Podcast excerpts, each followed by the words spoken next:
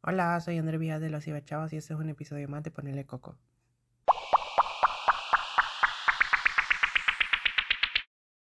En este episodio vamos a abordar el ciberbullying, las consecuencias y cómo defenderte de cualquier tipo de abuso en las redes sociales, para así poder vivir en un ambiente de paz y armonía.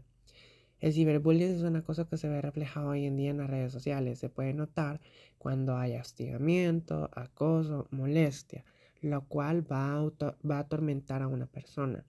Cabe recalcar que esta situación pasa las 24 horas del día, ya que con la accesibilidad de los dispositivos móviles nadie está exento a esto.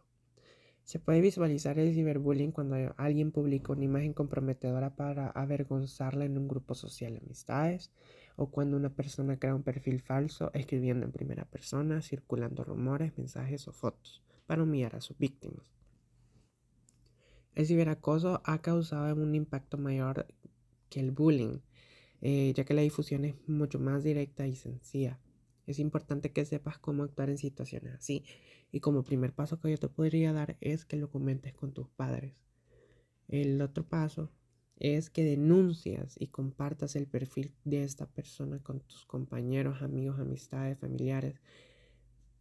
Y como último paso, si la situación persiste, lo prudente, lo conveniente es que denuncies con las autoridades. Toma screenshots, guarda evidencias, no te quedes callado. Tú no tienes la culpa, tú eres la víctima. Es importante que comprendas que tú no estás solo y que no estás haciendo nada malo. Tú te estás defendiendo de un agresor virtual. Comprende que estas personas que hacen esto son personas que están pasando por problemas y en su manera de expresar sus sentimientos aunque no es correcto. Espero que esta información te sirva y puedas superar esta desagradable situación. Recuerda que tú no estás solo. Denuncia.